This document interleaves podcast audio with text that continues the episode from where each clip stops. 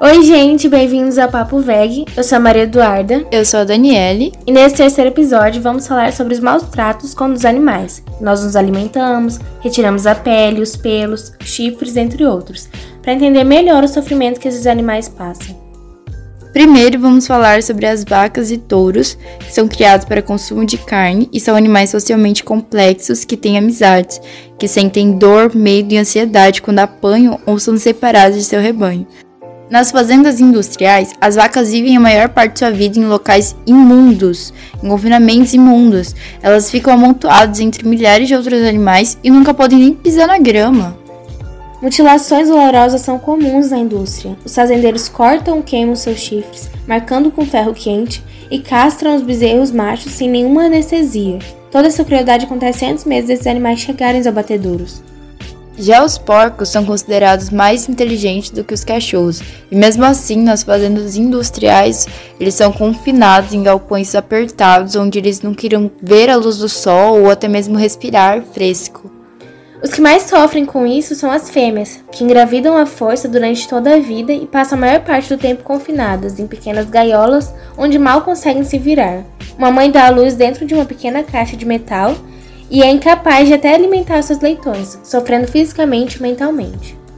Já os animais mais abusados do planeta são os frangos. O número de frangos mortos para alimentação supera o número de porcos, vacas e cordeiros somados, mas nenhuma lei federal os protege. Os frangos passam a vida inteira em galpões imundos com dezenas de milhares de outras aves. Eles têm um crescimento tão forçado que suas pernas e órgãos não conseguem acompanhar, provocando ataques cardíacos, falências de órgãos e deformidades incapacitantes das pernas. Os que sobrevivem a isso são mortos após 42 dias de vida apenas. Assim como os outros animais, os cordeiros são criados em fazendas imundas, submetidos a mutilações cruéis e abatidos de modo desumano.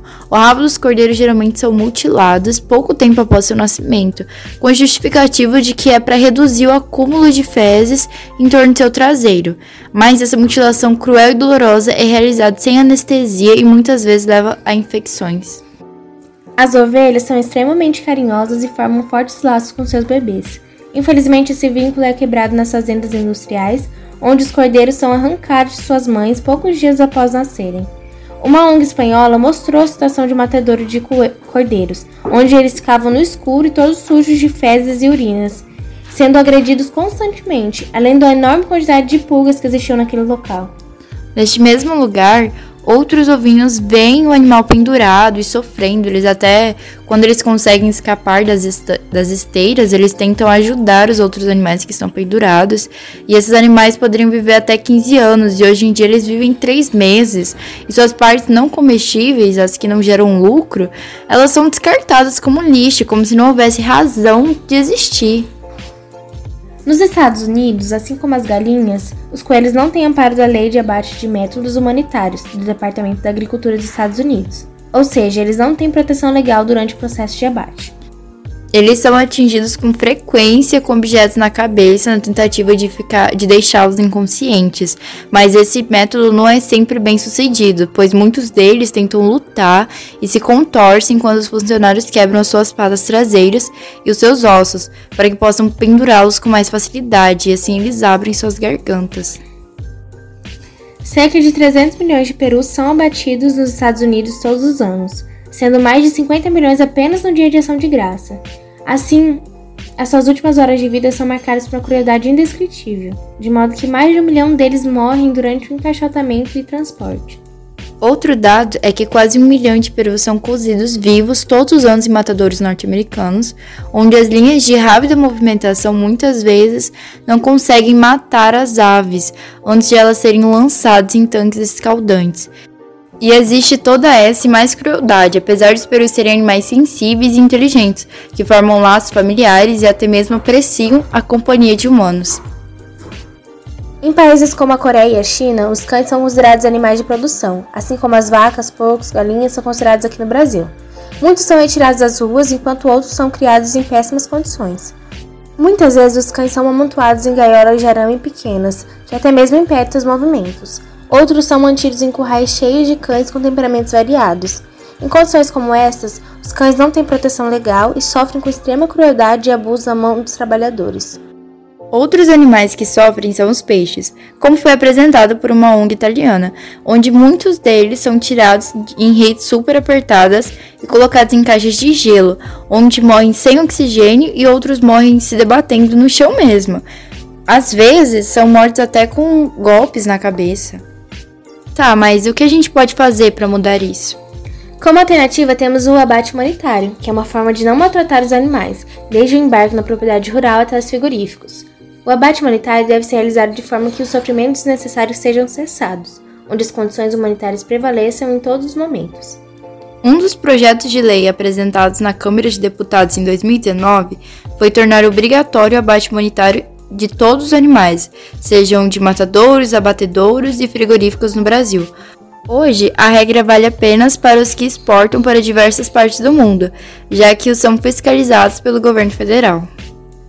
A Lei Federal nº 9605 de 1998, ao tipificar o crime de maus tratos animais, refere-se aos animais silvestres, domésticos ou domesticados, nativos ou exóticos, o que deixa de fora da proteção legal incriminatória os animais que util são utilizados em larga escala, em muitas atividades como a produção de carne e do leite. O certo seria se o artigo 32 dessa lei usasse a expressão animais, deixando de lado qualquer classificação de extinção.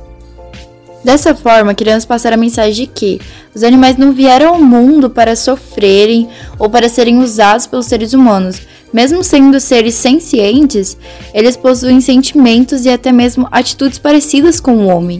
Podemos acabar com a crueldade, erguendo nossas vozes e pedindo para o governo e empresas que mudem suas práticas, deixar de se alimentar do sofrimento dos seres vivos, que seja pelo menos uma vez, um dia por semana, já ajudaria não só essas vidas, mas todo o ecossistema, o meio ambiente. E nós estamos sendo afetados por toda essa destruição que a gente está causando. E para encerrar esse episódio, a gente vai colocar o depoimento da Manuela Zaguete sobre o porquê ela se tornou vegetariana. Oi, meu nome é Manuela Zaguete, eu tenho 18 anos e sou ovo-lacto vegetariana.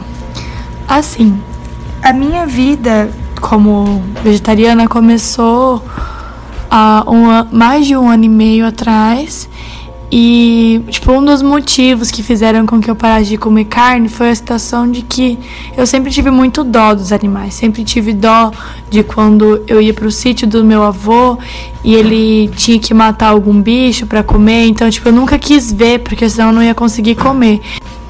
Apesar de o fato de quando tem que matar algum animal dentro de alguma chácara, algum sítio, ser de uma maneira, tipo, meu avô, no caso, sempre procurou uma forma de matar sem que fizesse o animal sofrer. Só que são situações totalmente diferentes nos açougues, é, nos lugares que é, matam os frangos, os porcos, tudo. São coisas totalmente diferentes. Eles usam muita brutalidade às vezes e tipo não tem nenhuma compaixão pelos bichos. Então toda vez que que eu vejo em mercado, tipo, me traz um sentimento ruim, entendeu? Porque para mim é algo que vem do sofrimento de um outro animal. Então eu prefiro não comer. Sem contar que essa situação de ser vegetariana, pessoa vegetariana, vegetariana, vegana, sofre muito com tipo, para conseguir se encaixar no meio de outras pessoas, porque no meu caso, como boa parte da minha família come muita carne, geralmente é no almoço de família, tem que fazer alguma coisa separada para mim. Então são coisas que meio que tipo acaba excluindo um pouco a gente, tanto com os amigos, porque a maioria dos amigos fazem churrasco, aí quando te chamam, você tem que levar sempre coisas para comer. Então, tipo, é uma maneira complicada, só que assim, Muita gente pergunta se eu não sinto falta ou alguma coisa do tipo. E eu respondo que eu não sinto falta, porque, tipo, se eu realmente sentisse falta de comer carne, eu comeria. Eu não ia deixar de comer uma coisa por, tipo, só pra mostrar que eu não como. Mas enfim, tipo, eu não como, não tenho vontade, porque toda vez que eu vejo eu me sinto mal ou coisa relacionada. Eu, particularmente, enxergo um boi, uma vaca, um porco, uma galinha, assim, tipo, todos os animais eu enxergo como seres indefesos e que, tipo, que não tem uma voz para falar, entendeu? Tipo, que faz com que as pessoas entendam que muitas vezes a, tipo, esse consumo gigantesco de carne animal é, tem causado muito sofrimento para toda a população dos animais. Então, então, para mim, tipo assim, eu sempre tento mostrar para a pessoa de uma forma, por exemplo, o sentimento que você tem por um cachorro. Você não vai comer um cachorro, não na nossa população brasileira, porque não faz parte da nossa cultura. Na China, no Japão, pode ser com que essas coisas aconteçam, mas ou em outra cultura, mas tipo, todo mundo tem um dó do cachorro, um dó do gato quando morre. E, tipo, eu sinto a mesma situação em relação a todos os outros animais. Eu não consigo, tipo, sentir dó de matar um cachorro e não sentir dó por matar um, um boi. Então, para mim, são coisas que, que me incomodam. Então, esses são a maioria dos motivos que eu parei de comer carne. E atualmente me sinto muito bem, faço uma alimentação muito boa. Quando eu era mais nova, antes de eu iniciar o vegetarianismo, eu não tinha costume nenhum de comer vegetais, nem comer nada de verdura. Então, tipo, foram situações que mudou totalmente a minha alimentação. Hoje eu me alimento muito melhor. Então, eu vejo isso, tipo, como uma troca, sabe? Eu prefiro muito mais é, continuar com a minha alimentação do jeito que tá e continuar vivendo sem comer carne, porque é uma coisa que não faz falta para mim e, tipo, não tem afetado nada na minha saúde, nem algo do tipo. Então, eu, tipo, para as pessoas que me falam que, ai, não consigo ficar sem comer carne, só que, tipo, quando come muito, muito, tipo, tudo em excesso pode causar problema, sabe?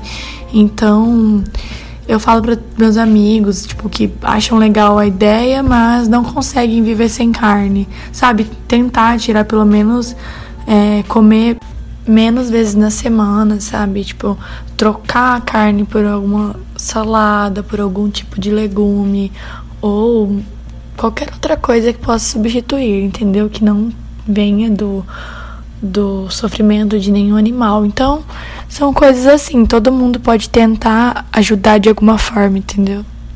E assim a gente chega ao final desse podcast.